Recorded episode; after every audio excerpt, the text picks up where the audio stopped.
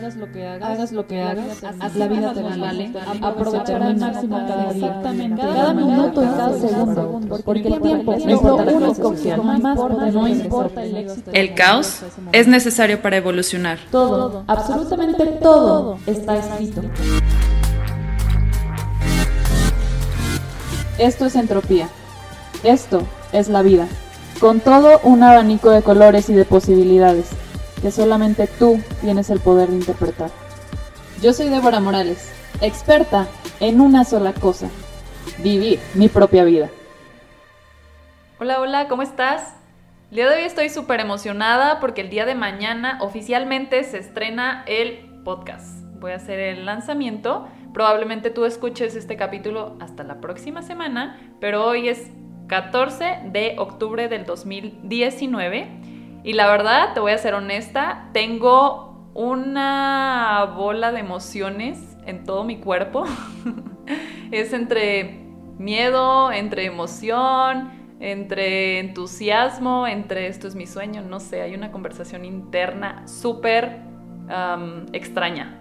Pero bueno, creo que es parte de, primero, salir de la zona de confort.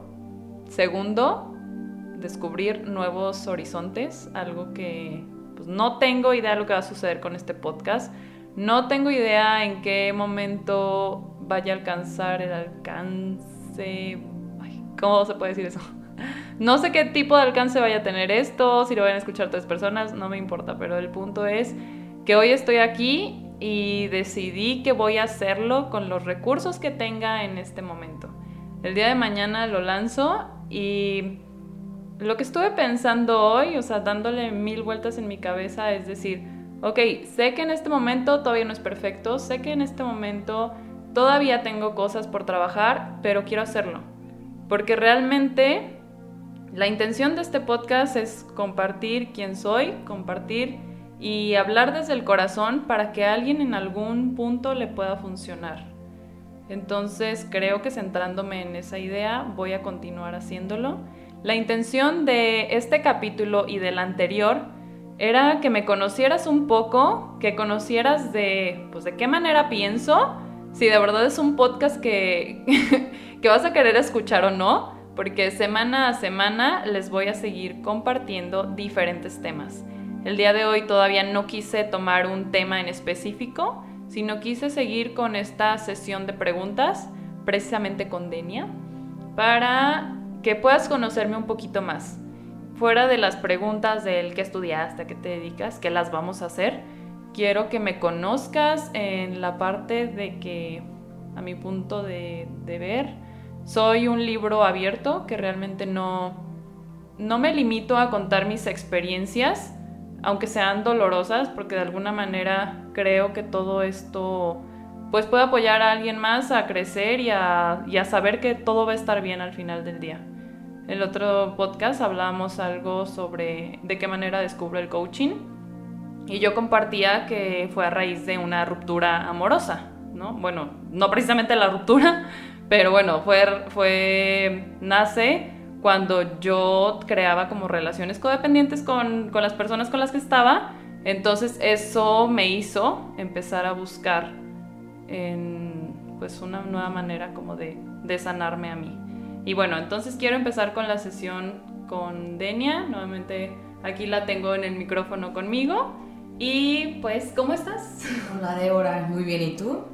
Gracias otra vez por abrirme espacio aquí este, en este podcast que desde luego pues estoy yo convencidísima de que va a tener un gran alcance. Esperamos que la gente se identifique y qué mejor que escuchar a una persona siendo transparente, ¿no? Creo que es uno de los fundamentos para que otra persona pueda identificarse de manera genuina este, y haciéndolo de una manera también muy humana, ¿no? Mm, recuerdo yo, uh, estando más chicas, pues, como he a lo mejor analizado tu proceso este, en cuanto a tu personalidad, la Débora que eras antes, cuando estábamos más, más jóvenes, y de ahora en la que te has convertido ahora y, cómo todo este proceso, esta curva de aprendizaje te ha llevado a lograr pues cada uno de tus objetivos, ¿no? Desde, yo creo que desde que salimos de la prepa, Eh, para empezar, pues siempre yo te había considerado como una persona a lo mejor un poco más reservada emocionalmente, eh, mucho más retraída en ese aspecto. La, no sé, estaría bien padre que a lo mejor nos compartieras ¿Qué pasó cuando salimos de la prepa? Este, ¿Tenías una relación por ahí también? Este, nunca habías estado sola, eso, eso estaba muy chistoso. Eh, y decías estudiarla una carrera, ¿no? Ahí entramos todos en el trip de qué vamos a estudiar ahora. ¿Qué fue lo que decidiste hacer con tu vida después de que sales de la prepa? No, teníamos 18 años, pues éramos unos bebés. Ay, fue un proceso muy complejo porque esta parte que les comentaba también en el podcast pasado, que decía que yo ni siquiera sabía lo que quería para mí. Yo sabía que quería estudiar algo como artístico o algo que no tuviera que ver con exámenes, porque siempre he tenido un conflicto con, con mi memoria y con odio los exámenes. Entonces dije, ¿qué carrera no tiene exámenes? Y estaba investigando sobre fotografía y sobre diseño gráfico. Entonces, pues bueno, al final elegí diseño gráfico. La verdad es que desde el tercer semestre me di cuenta que no era mi carrera, que no me encantaba, pero decidí terminar por el título. Y bueno, respecto al otro que comenta sobre las relaciones, precisamente, eh, sí, o sea, yo tuve novios desde los 15 años y era como ni siquiera terminaba una ni siquiera mal terminaba una relación y ya tenía otro, o sea, no podía estar sola, no dejaba un minuto para dejarme tocar mis emociones y, sí, precisamente eso a lo mejor es lo que tú veías, o sea, la parte de que no, sí, como que fuera como reservada en mis emociones, pues tenía que ver como, como que ni siquiera yo me atrevía a tocarlas, ¿sabes?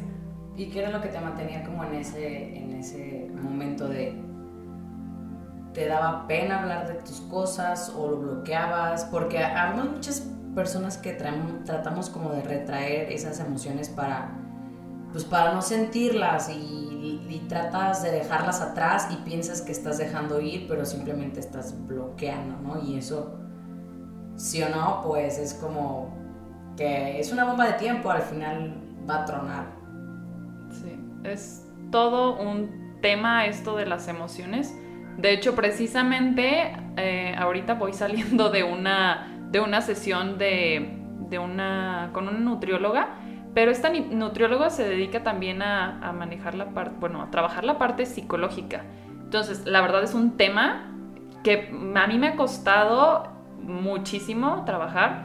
Eh, yo lo que hago es comerme mis problemas, literal. O sea, la verdad, mi complexión es delgada, gracias a mi mamá pero yo como mucho y es por ansiedad. Entonces, todo este proceso que conlleva el no trabajar las emociones y el a veces no darnos cuenta, o sea, de una manera u otra nos vamos haciendo un poquito conscientes cada vez de qué es lo que detona esto, pero pues nunca es al 100%, ¿sabes? Claro. Bueno, y, y partiendo de ahí, ¿no? O sea, como de estas crisis existenciales en las que nos vemos orillados a entrar en la vida. Para ti, ¿cuál ha sido el reto más fuerte a trabajar? Creo que esto ya lo habíamos hablado un poco en el programa pasado, eh, pero nunca lo tocamos a fondo. Entonces, pues no sé, quizá nos gustaría saber. Como el reto, lo que me ha costado más trabajo. Sí, lo que te ha costado más trabajo este, sobrellevar algún reto en tu vida que tú misma te hayas puesto o que la vida te haya puesto. creo que es la parte precisamente de comprometerme, o sea, la parte de la disciplina, muchísimo. De hecho, justo hoy que fui con esta chica, me dijo, ¿alguna vez te han diagnosticado déficit de atención? Y yo, no, porque nunca quise hacerme un estudio, porque no quería como, ¿cómo se dice? Como predisponerme como sugestionarte. Exactamente, como sugestionarme a decirme, ay, es que tengo déficit de atención, porque es una excusa súper fácil, ¿no? O sea, para dejar de hacer las cosas. Ah, no, pues es que así soy. Que para mí esa es la limitante más cañona que te puedes enfrentar en tu vida. Cuando alguien te dice, es que eres así, pues sí, así soy, se friegan. No, o sea, te estás quitando toda la posibilidad de transformarlo. Entonces, ese es uno de los retos más grandes para mí. Y precisamente por eso decidí que sí o sí voy a lanzar el podcast mañana, porque, bueno, mañana, mañana 15, acuérdense que ustedes están una semana adelantados. Este, atrasados. Lo siento, tengo déficit atención. No, pero precisamente desde el año pasado que comencé, ya ven que les platiqué que también hacía videos, por ahí búsquenme en Instagram, tengo otra, bueno, el Instagram de, de Entropía es podcast.entropía y mi, mi Instagram personal es de coaching. Entonces ahí comparto videos que comencé a hacer hace un año. Entonces, comencé a trabajar mi disciplina de, de, esa manera. O sea, sabía que era algo que quería hacer y dije, todos los martes voy a hacer un video. Entonces, sí o sí, cada martes subo un video. Entonces, de esta manera es como empezar a forzar a la voluntad para empezar a generar la disciplina. Que si bien a lo mejor no es mi máximo, no soy la experta generando, generando orden y disciplina, esta vez estoy comenzando a trabajarlo. Ok, es que es súper importante. Yo creo que yo me identifico mucho con esa parte de la indisciplina y la falta de compromiso, como te estaba platicando hace ratito. Este, y, y, a veces es bien fácil como iniciar algo, pero la constancia al final pues es lo que vale, ¿no? Incluso mucho más que la inteligencia y que el talento, el hecho de ser perseverante y crear disciplina, crear hábitos. ¿Cómo puedes aferrarte? O sea, para muchos es bien fácil decir, no, pues es que si es tu sueño y es lo que quieres, pues nada te va a detener, pero no es cierto. O sea, no es cierto porque a mí me ha pasado miles de veces, o sea, me ha costado mucho poder mantener el ritmo en disciplinas o en hábitos que me encanta hacer, o sea, entonces eh, imagínate en los que no me gustan. A ver, ¿cómo qué? ¿Qué te gusta hacer? Pues comprarme la música. Ok. Este, yo te estaba mencionando hace rato, fuera, estamos fuera del aire, eh, de unos cursos de producción que estoy tomando, ¿no? De repente. Y cualquier bloqueo creativo que, con el que yo me encontraba para mí era suficiente para decir, ay, chin, es que sabes que ahorita no se me está ocurriendo nada para mis maquetas, entonces pues no voy a ir a la siguiente clase porque pues qué caso tiene, ¿no? Porque estaba yo muy metida con la idea de que pues no puedo exigirme la creatividad, entonces pues si no se me venía nada a la cabeza y según yo no tenía nada que aportarle a mis maquetas, no tenía mucho caso como continuar y lo dejaba. Y así varias cosas, ¿no? Y a, pesar de que es algo que amo hacer, o sea, no hay nada a mí en la vida que más que me llene que la música. Claro. Entonces, ¿cómo puedes tú aferrarte a decir, ok, aunque ahorita no tenga ni las ganas, ni el tiempo, ni la creatividad, ni sabes? O sea, aunque traigas mil temas en la cabeza, ¿cómo puedes tú enfocarte para poder decir, no, pues cada martes voy a hacer un video aunque no tenga ni ganas? Oh my god, es un tema bastante complejo porque, porque desde el día que yo decidí que iba a hacer videos, o sea, antes era muy inconstante, pero entendí que así no tenga ganas, son cosas que requiero hacer. Por ejemplo, el día de hoy no tenía las máximas ganas de, de hacer esto, pero es un compromiso que ya hice conmigo y porque sé a dónde voy y cuando, por ejemplo, yo tengo una teoría acerca de cuando tú lanzas algo a los cuatro vientos, por ejemplo, en el, el próximo año voy a lanzar un disco. ¿Qué es lo que tengo que hacer? Esto, esto, esto, esto. Y si tú le dices a la gente, voy a lanzar un disco y te comprometes con la palabra que le diste a las personas, porque para mí hay algo que es súper importante que es la palabra de honor. Y la palabra de honor es lo que le dices a la gente que vas a hacer, pero también lo que te prometes tú. Entonces, cuando tú dejas de cumplirte a ti, pues qué caso tiene cumplirles a los mm, demás. O, o, es al revés, o sea, si tú estás acostumbrada a llegar tarde, pues solamente estás reafirmando esta idea de no soy suficiente, de siempre llego tarde, soy inconstante, entonces todo el tiempo es darle vueltas a una conversación. Entonces yo creo que lo mejor que puedes hacer es si ese día no tienes ganas, o sea, no te sale la inspiración, ve a la escuela.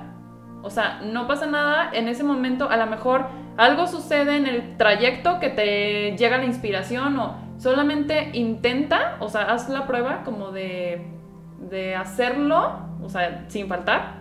Y poco a poco la disciplina te va a ir dando las ganas de poder hacerlo porque ya sabes que es un compromiso y es un hábito.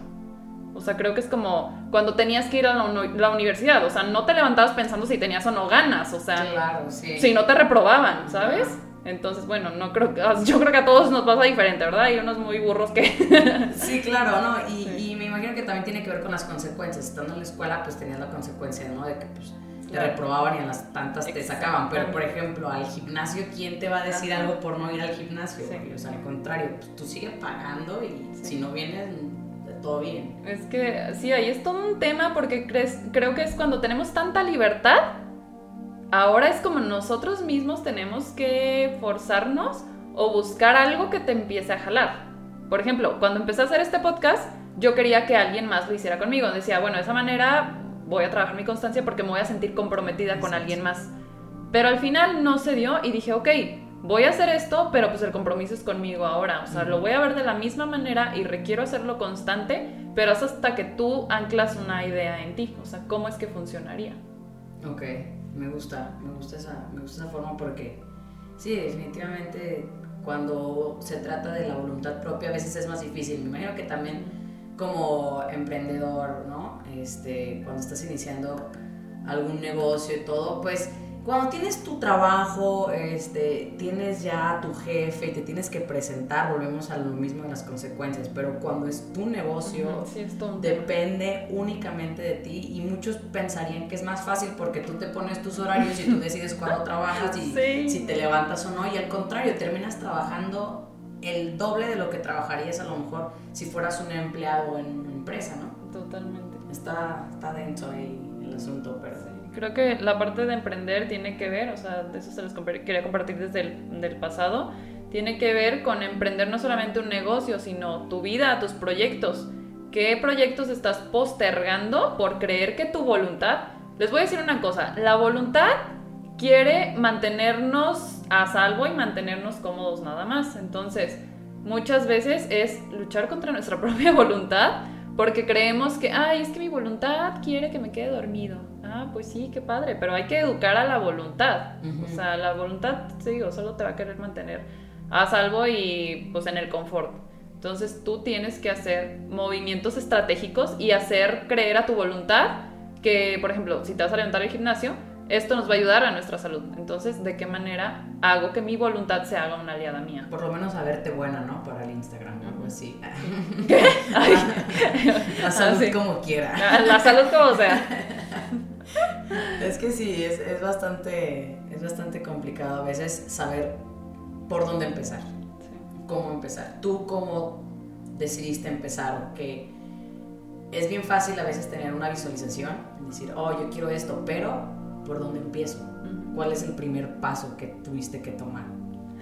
Ay, ¿en relación a qué? a tu plan de vida, por ejemplo, ¿a qué te dedicas? Bueno, actualmente trabajo en seguros, soy agente de seguros y a la par, eh, de un año para acá, comencé a desarrollar esto del coaching ya de manera más profesional. Empecé a dar sesiones de coaching, a dar talleres, a hacer esta parte de pues, redes sociales, que sé que en este momento ya es un boom y en mi etapa de, búsqueda todavía comencé a escuchar podcasts. Comencé a escuchar en, Spotify diferentes podcasts. Y cada que los escuchaba decía, yo podría estar hablando de eso, yo tengo esto que decir, bla, bla, bla. O sea, era una conversación interna, pero a la vez escuchaba los podcasts y me servían. O sea, sentía que era algo que pues alimentaba mi alma y me, sentía, me hacía sentir más tranquila. Creo que al igual que la música para ti, ¿no? Claro, sí. O sea, te hace como sentir una conexión. Entonces dije, un día yo quiero hacer eso. No tengo ni idea cómo se vaya a hacer, o sea, así, no tenía ni idea. Y, y obviamente muchas veces me pasó eso que tú dices, o sea, ¿por dónde empiezo? Y pues solo creo que cuando tú estás decidido a hacer algo, los caminos empiezan a alinear y los caminos empiezan a aparecer, o sea, escalón tras escalón y por eso les decía desde el principio, o sea, a lo mejor ahorita no tengo la máxima producción y no tengo lo que me gustaría. Pero al final, o sea, creo que las cosas se van a ir ajustando en el proceso. El chiste es comenzar con lo que tengas en el momento que lo tengas. Y esas son las herramientas que tienes en este momento. Después ya habrá cómo perfeccionarlo, te irás dando cuenta de dónde hay que ajustar este, detalles y todo, pero pues el chiste es comenzar con lo que creas que es mejor para ti.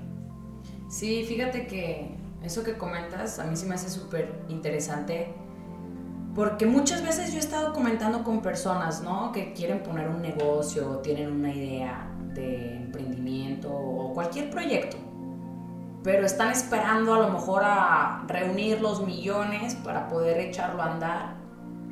Y pues yo creo que rara vez pasa eso, ¿no? Que una persona puede llegar a decir, ah, ok, ya junté 500 mil Tengo 500 pesos. pesos guardados. Ya, ajá, exacto. Venga, pongo mi negocio. Ya ahora sí ya voy a poder emprender mi negocio, ¿no? O sea, se hace lo que se puede con lo que se tenga. Exacto. Pero pues sí, o sea, requiere de mucha voluntad, de la creación de, de buenos hábitos también. ¿no? Sí, definitivamente yo sí creo, o sea, por ejemplo, ya que empecé a hacer el podcast, claro que me di cuenta ok, sí necesito dinero, no lo muchísimo, pero sí me di cuenta que pues claro que necesita una inversión y mientras más calidad le quieras meter, claro que requiere dinero. Pero bueno, al final, o sea, yo soy de esa idea, o sea, de que puedes empezar con las cosas y los recursos que tengas en ese momento. Lo más importante fue para mí fue cuando tú te forjas una disciplina en otra área de tu vida, quieras o no, impacta esa misma disciplina en algo más. Por ejemplo, yo hace dos meses comencé a ir al gimnasio y dije, esta vez no voy a faltar. Tengo un entrenador que me trae en friega.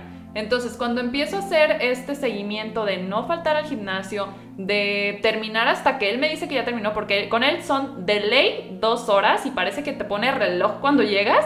Entonces, es no decirle, ya me tengo que ir. No, o sea, es cumplirlo y de esa manera yo sabía que eso iba a impactar en los resultados que estoy teniendo en las otras áreas de mi vida que una de esas es esto, o sea, saber que estoy comprometida y que ese compromiso se va a reflejar en todas las áreas, poquito a poquito, como tú las vayas a querer ir trabajando. Ok. Entonces, definitivamente, bueno, más bien tú, ¿cuál crees que es, o sea, o cuál es tu estrategia para llevar a cabo algo? Tiene que ver con la creación de hábitos, este, o en qué momento tú decides esto lo voy a hacer, te pones una fecha, tienes un deadline eh, cuánto tiempo dices esto lo puedo llevar a cabo en cierto tiempo.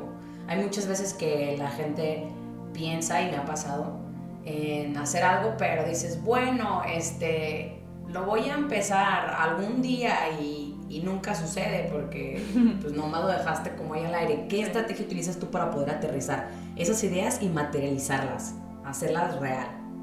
Ok, lo primero para mí es súper importante hacer un plan de vida yo tengo un plan de vida. 5, 10 y 15 años. Muchas veces y muchos años de mi vida me peleé con hacerlo, porque realmente decía, es que si en algún momento quiero cambiar. Pero pues bueno, o sea, un plan de vida no es para que lo hagas, o sea, precisamente al pie de la letra, o sea, a lo mejor las cosas van a ir cambiando, se van a ir yendo por, por lugares diferentes, pero al final tú sabes qué es lo que quieres. O sea, al final tú tienes una línea marcada y si se va de otra manera no pasa nada, pero tú sabes a dónde vas.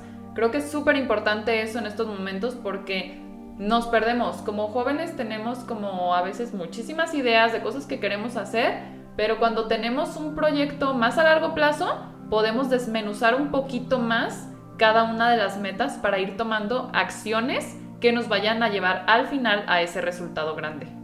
Entonces empezar con poquito a objetivos cortos, y no tan... Muy cortos. sí, no irreales, ¿no? Salirte de la, de la realidad. sí, o sea... Ponerte la vara es, Exactamente, es una utopía y realmente terminas por no cumplirlo y por frustrarte cuando te pones metas demasiado altas. Entonces, pues lo ideal es como desmenuzarlo totalmente. Que si voy a empezar a hacer ejercicio, pues, y nunca has hecho ejercicio, empieza a salirte a caminar dos días a la semana, darle una vuelta a la manzana. Pero que lo empieces a hacer un hábito o sea, no importa que empieces con muy poquito, pero que vayas haciendo que entre en tu sistema. ¿Y en qué momento tienes que meter segunda? O sea, ¿cuándo sabes que ya...? Porque entonces si no te caerías otra vez en otra zona de confort, no, pues te agarras caminando toda la ah, vida, dos días la semana. Sí, sí, yo creo que... Mira, en algún momento siento que tú lo comienzas a sentir, pero a lo mejor, no sé, dos semanas y al mismo tiempo cuando tú te vas sintiendo que lo puedes cumplir, tú mismo te empiezas a exigir más. Ok.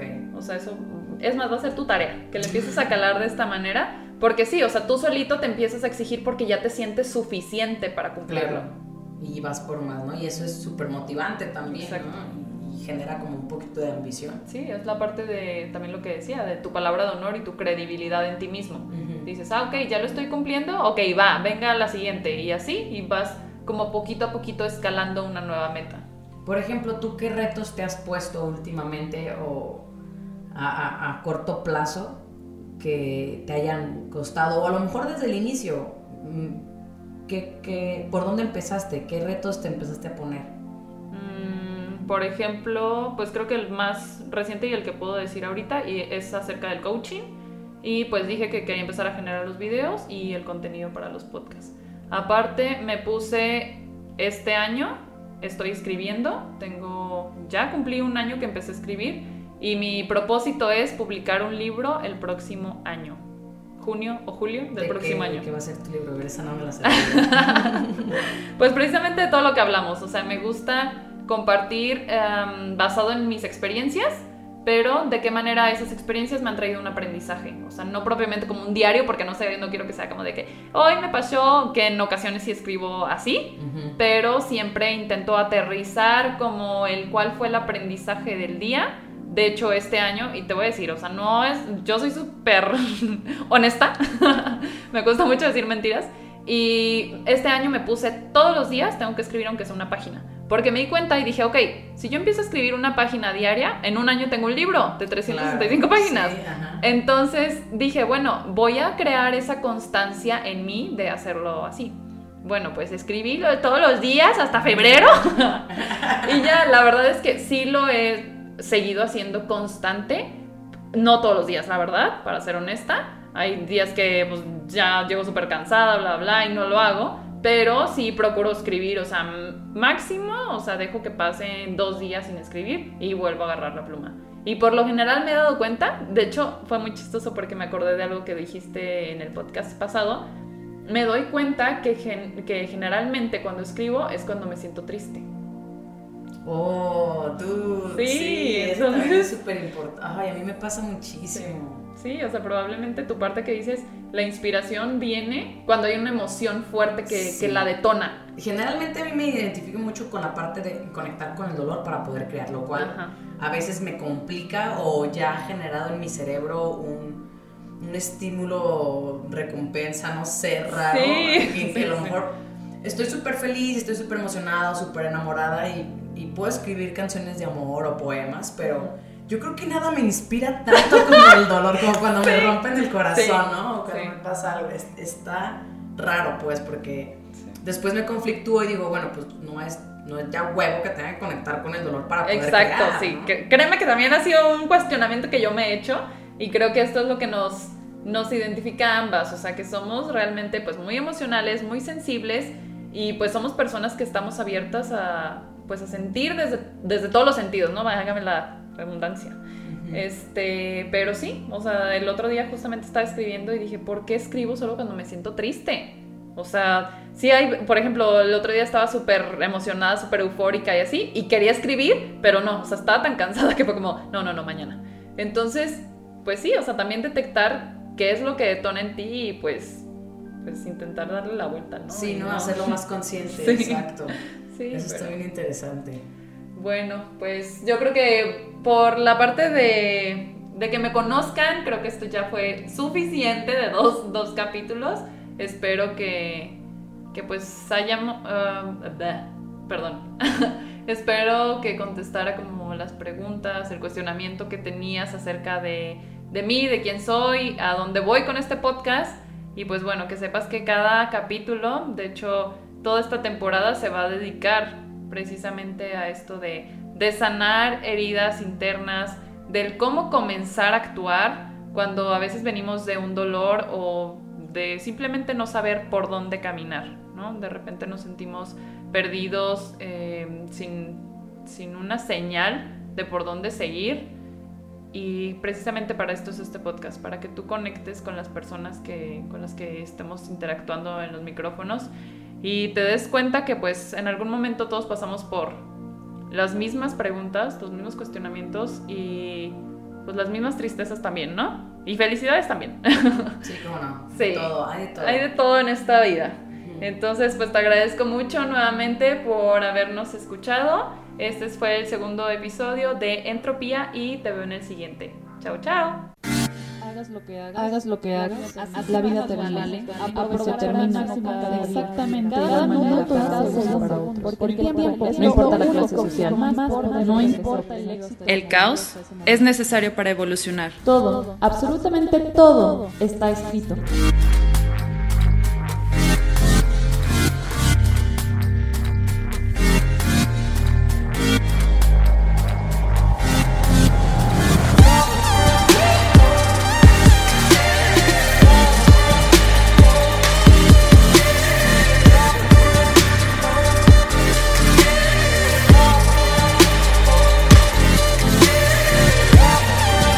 Esto es entropía.